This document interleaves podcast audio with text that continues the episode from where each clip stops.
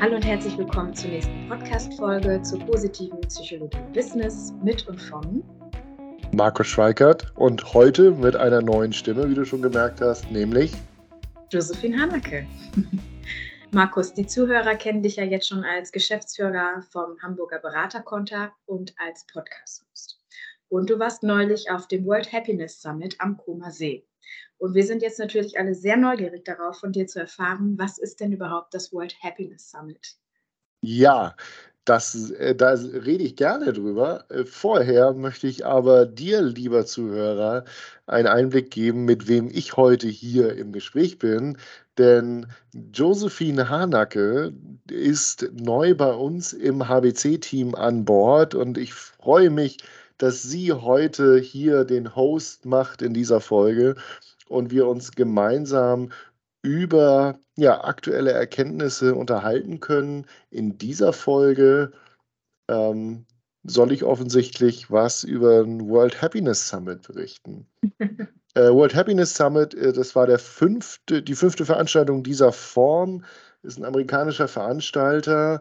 Ähm, Karen Guggenheim ist eine der Gründerinnen und die holt eben, ja, wenn es gelingt, einmal im Jahr führende Experten und Forscher weltweit zusammen und diesmal in Como in Italien am See in ähm, ja, sehr schöner Kulisse, muss man sagen, und ähm, mit über 900 Teilnehmern, mit über 40 Experten und Speakern, mit Panel-Diskussionen und allem drum und dran. Und nicht zu vergessen mit einer großen deutschen Community, über 25 Kollegen ähm, aus, ähm, aus dem Dunstkreis äh, der, der Hochschule, ehemalige Studenten oder der Deutschen Gesellschaft für positive Psychologie. Andere Alumni waren mit dabei, andere Kollegen und äh, geschätzte äh, Experten. Und äh, sodass wir dort gemeinsam von den führenden Experten weltweit etwas lernen konnten. Das wäre so ja, grob die Einordnung dazu. Ähm, vielleicht noch wichtig, unter den 900 Teilnehmern waren Teilnehmer aus über 50 Ländern. Wahnsinn. Ja, danke für die Einführung, Markus. Sag mal, was waren denn dann für dich die wichtigsten Erkenntnisse, die du vom World Happiness Summit mitgenommen hast? Ja, darüber müssten wir wahrscheinlich eine ganze Podcast-Serie machen, liebe Josephine, weil sich das natürlich gelohnt hat bei fast drei Tagen geballten Input von unterschiedlichen Sprechern ähm, und vielen ähm, auch Pausengesprächen bleibt, äh, bleibt eine Menge hängen. Man kann sagen, wir hatten eine bunte Mischung aus, aus wirklich beeindruckenden Zahlen und neuen Studien, ähm, interessanter Form der Darbietung, sage ich mal, von, von Inhalten, die, die einem schon mal über den Weg gelaufen sind und äh, einfach auch inspirierenden Persönlichkeiten, äh, die einfach in ihrem Feld echte Koryphäen in der Forschung, in der Lehre, in der Praxis sind. Um da nur mal zwei Beispiele zu nennen, ähm, zum Beispiel Lord Richard Layard, der ähm, in, in ähm, Großbritannien ähm, eine Koryphäe ist, äh, nicht nur dort, aber der schon die Re britische Regierung der Vergangenheit beraten hat und der dort in Como das äh, Wellbeing Manifesto ausgerufen hat, ähm, das wir alle unterschrieben haben oder zumindest viele. Und die Kernbotschaft, äh, the bottom line war, let's put Wellbeing first. Und ein, ein anderer Sprecher am zweiten Tag äh, fügte noch hinzu, you got nothing to lose uh, but your misery. Und ähm, dafür, äh, warum das sinnvoll ist, zum Beispiel im Arbeitskontext, aber auch in der Politik, ähm, Wellbeing an erste Stelle zu stellen. Dafür haben wir eine Menge äh, Argumente nochmal an die Hand bekommen. Zum Beispiel hat Emmanuel Deneuve, äh, Jan-Emmanuel Deneuve, ein belgischer Professor, ähm, von seiner Forschung berichtet, zusammen mit der Indeed Job Plattform. Die haben über 15 Millionen Datensätze ausgewertet und er hat Zahlen gezeigt, dass die Top 100 Unternehmen, die die besten Bewertung bekommen, wenn es darum geht, sich um das Wohlbefinden ihrer Mitarbeiter zu kümmern, dass die den, ähm, also die großen amerikanischen Aktienindizes wie Dow Jones, Nasdaq etc. Ähm, um circa 20 Prozent in der Performance schlagen. Also wenn man noch ähm, als harter BWLer ähm, Argumente brauchte, warum man sich jetzt um das Wohlbefinden der Mitarbeiter kümmern sollte, dann waren das unschlagbare Zahlen, weil äh, auch in dieser Datensatzgröße in der Form noch nicht gesehen, muss man einfach sagen. Wahnsinn. Ja, und zum Wohlbefinden gehört ja auch eindeutig das Thema Zeit. Mhm. Was habt ihr denn zum Thema äh, Zeit, Armut und äh, ja, genau. Du sagst es schon, dieser, dieser Begriff Zeitarmut, über den wir vorhin schon mal kurz gesprochen haben, Josephine, im Vorgespräch, ähm, kann ich nur sagen, über den bin ich in der Form vorher noch gar nicht gestolpert. Ähm, weil Zeitarmut erstmal ja so ein Kunstbegriff ist. Aber die Casey Holmes, die dazu das Buch Happier Hour geschrieben hat, ja, äh, beschreibt Zeitarmut als das ja, akute Gefühl, mh, eigentlich zu viel zu tun zu haben und dafür zu wenig Zeit. Und ähm, da muss man natürlich sagen, da können sich erstmal alle hinter versammeln.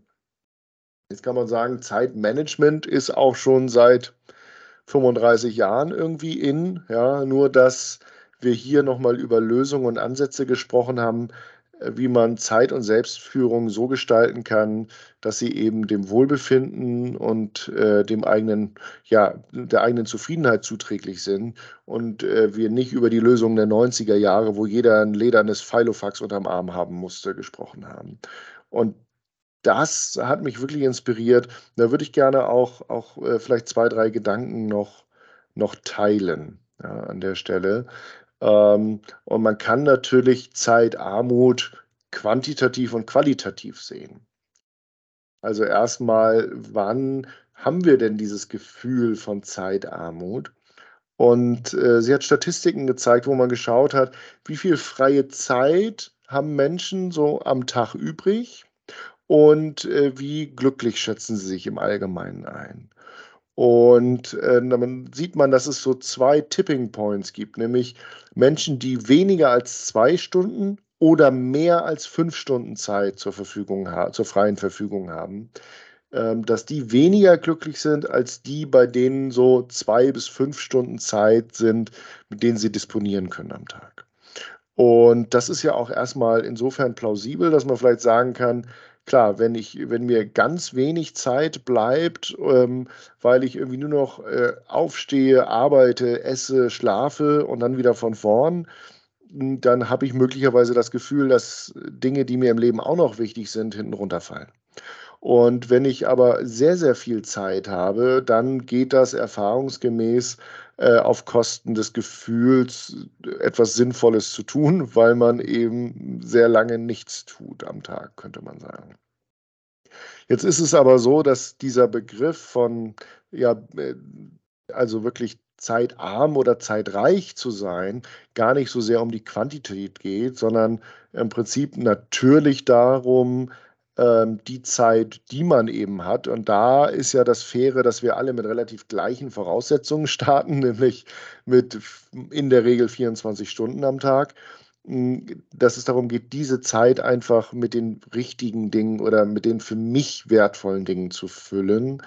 Ähm, jetzt, also man könnte auf den Punkt sagen, äh, Carpe Diem, ähm, die Zeit einfach gut zu nutzen und äh, zu priorisieren. Und das fällt natürlich in der heutigen Zeit äh, immer, immer schwerer, weil sich dauernd Dinge in unsere Aufmerksamkeit drängen, oder? Also du kennst das, ich kenne das, das Smartphone, ja, äh, ständige Erreichbarkeit ähm, und, und ähm, am besten auch immer dieser Erwartungsdruck in Echtzeit zu reagieren. Und sie brachte dieses Beispiel, und ich glaube, ich habe das auch schon mal irgendwann bei YouTube gesehen. Es gibt so einen Professor, der das wohl mal auch in einer Vorlesung äh, gezeigt hat und das wurde gefilmt. Ähm, wenn man sich vorstellt, für, so für die Zeit, die wir am Tag zur Verfügung haben, nimmt man ähm, ja, so ein, ein, großen, ein großes Glas, ja, ein großes Behältnis.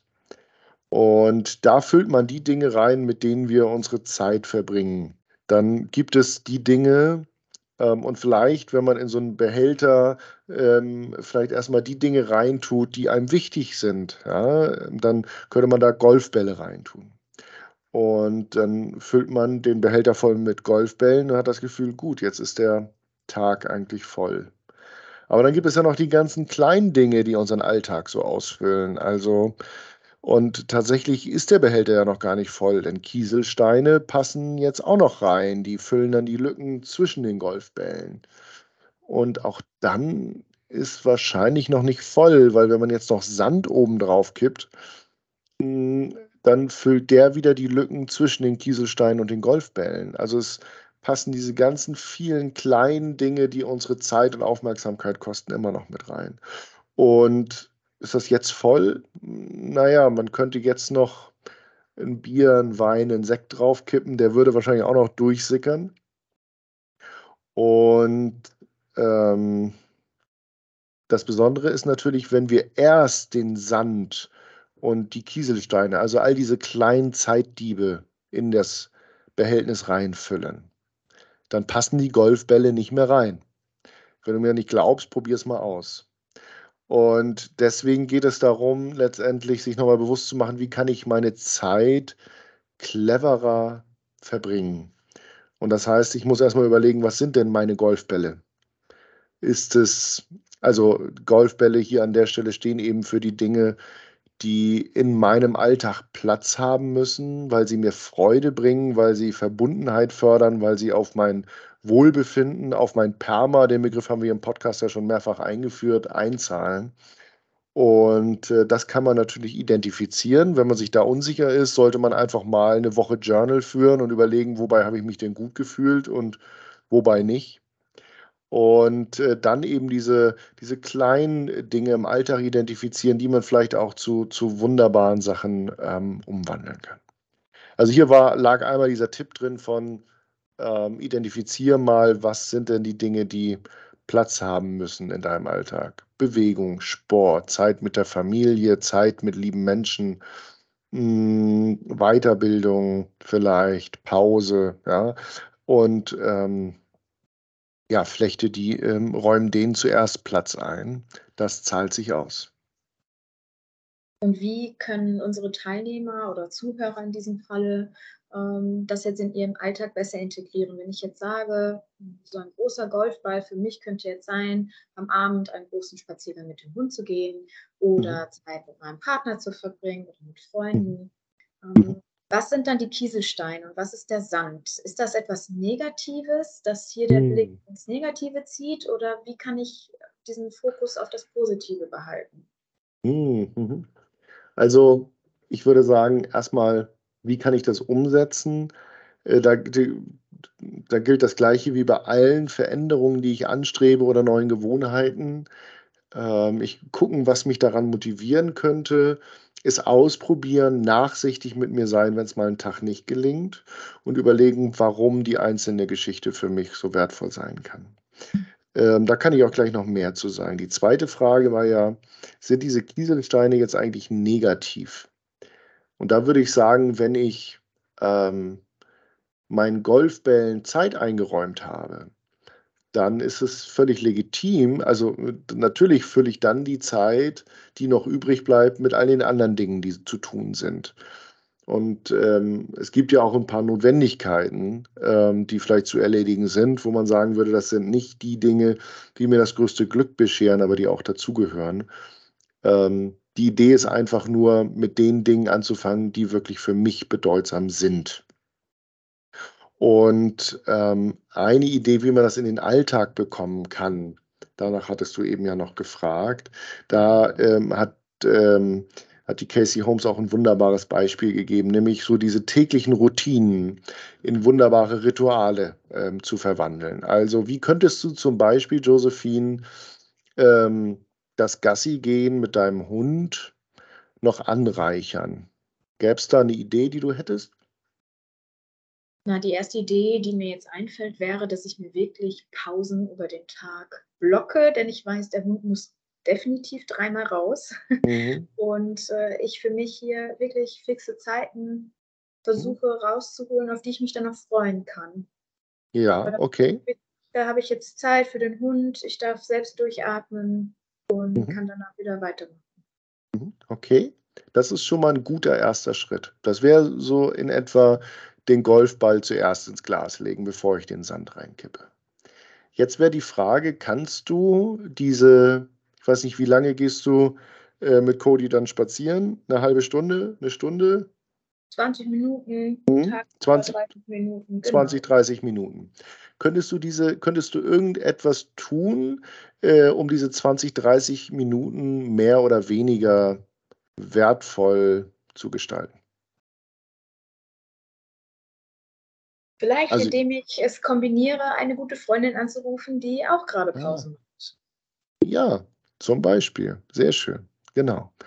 Also, äh, und das ist genau der Tipp, dass man überlegt, wie kann ich diese, diese alltäglichen Routinen, die ich habe, ein bisschen reicher gestalten sozusagen. Also, wie kann ich die in wertvolles Ritual äh, verwandeln?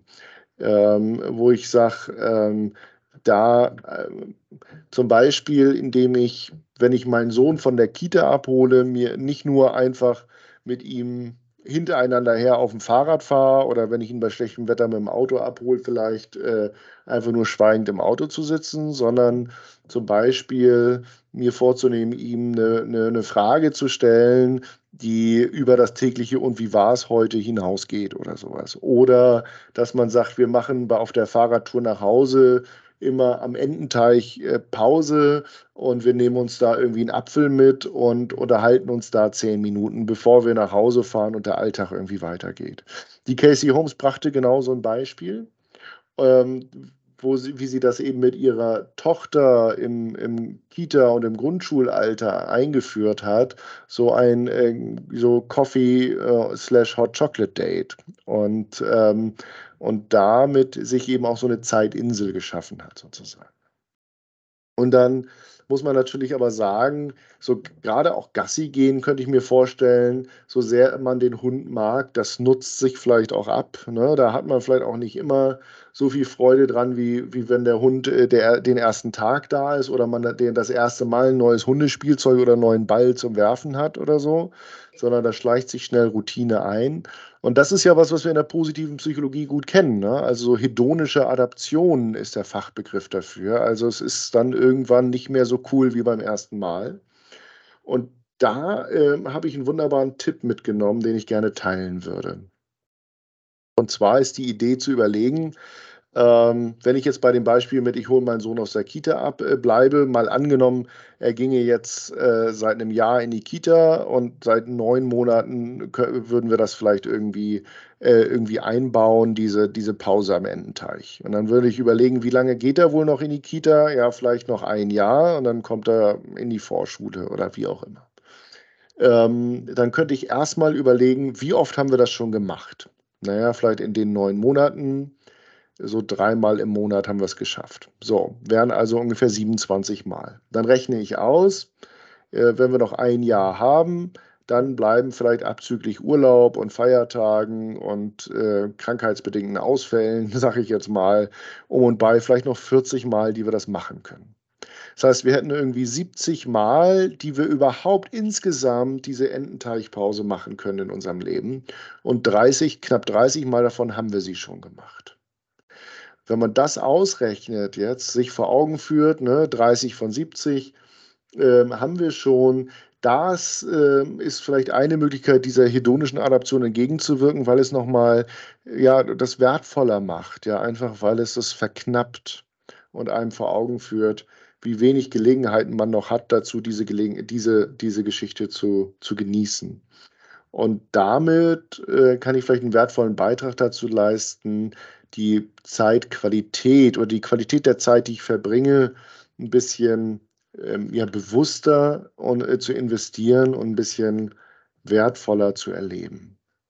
Und das war eben, waren so die Kernpunkte aus eben einem Beitrag auf dem World Happiness Summit rund um das Thema äh, nicht Happy Hour, sondern eben die Happier Hour, ähm, wie man seine Zeit gut nutzen kann. Schön. Und äh, sicherlich kann man dieses Thema noch weiter ausbreiten, indem man äh, sich hinterfragen kann, wie kann man denn auch alltägliche Routinen für sich bedeutsam halten, wie jetzt Gasse gehen mit dem Hund oder Mittagessen mit den Kollegen, die genau. sich bedeutsam bleiben. Das würde den Zeitrahmen in diesem Fall jetzt, glaube ich, sprengen. Aber, aber, Josephine, ich finde eine wunderbare Vorlage für unsere Zuhörer an der Stelle, ähm, mal quasi ins Spiel zu kommen und zu überlegen, ähm, und vielleicht geben wir das heute zum Abschluss einfach als Frage mit, welche alltägliche Routine kannst du ein bisschen anreichern und dadurch wertvoller gestalten ähm, in der nächsten Woche? Und das zweite wäre natürlich die größere Frage, die wir jetzt aufgemacht haben, was wären die Golfbälle, die in deinem, äh, die in deinem Alltag unbedingt Zeit haben müssen.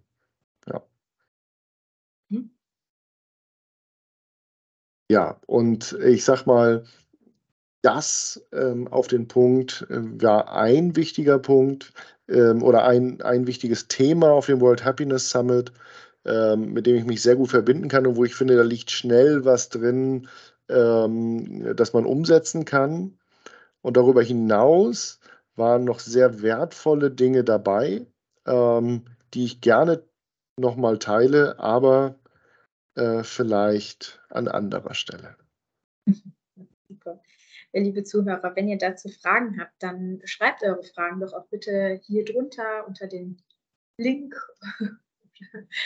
kommentiert äh, fleißig in dem LinkedIn-Post und äh, lasst uns wissen, welche Erkenntnisse ihr aus dieser Übung ziehen konntet. Äh, das würde auch uns interessieren. Liebe Führungskräfte, wie ihr diese mhm. Erkenntnisse mit eurem Team umsetzen könnt, damit diese Momente besonders bleiben.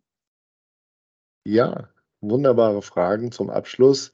Josephine, ich würde dir gerne danken. Ähm, Du warst heute ja das erste Mal mit hier im Podcast, aber bestimmt nicht das letzte Mal. Ähm, hat mir schon wieder Spaß gemacht und äh, mit dir sowieso. Und wir werden das Gespräch an anderer Stelle fortsetzen.